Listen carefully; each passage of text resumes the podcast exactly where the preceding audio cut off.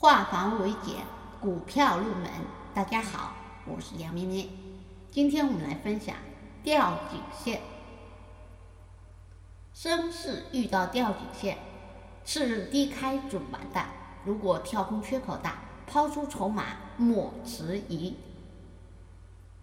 上涨途中，个股或者指数涨着涨着遇到了吊颈线。吊颈线长什么样子呢？吊颈线通常来讲是一个长上影线的十字星，或者带一点实体部分长上影线的小阳线或者小阴线，它出现在股价或者指数已经涨到了相对的一个高位，这就是吊颈线。吊颈线出现后呢？第二天一般会低开，如果低开，这个时候股价还要继续下跌，所以这个信号它也是一个卖点，叫减仓出局点。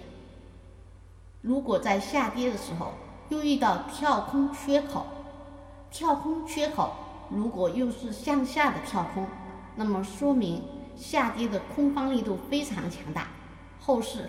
还有很大的下跌空间和时间，所以这个时候我们赶紧要卖出我们手中的筹码，先控制风险或落袋为安。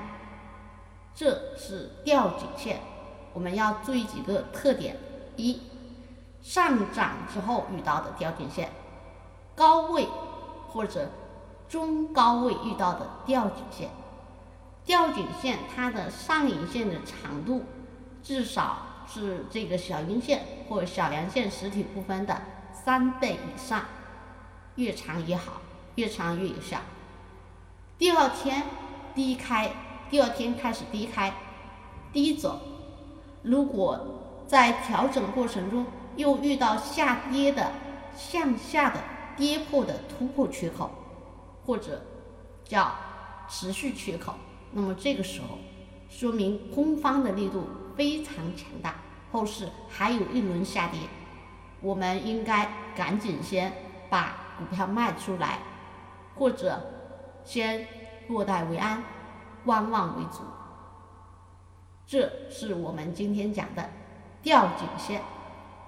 更多股票知识可以查看文字或者看图。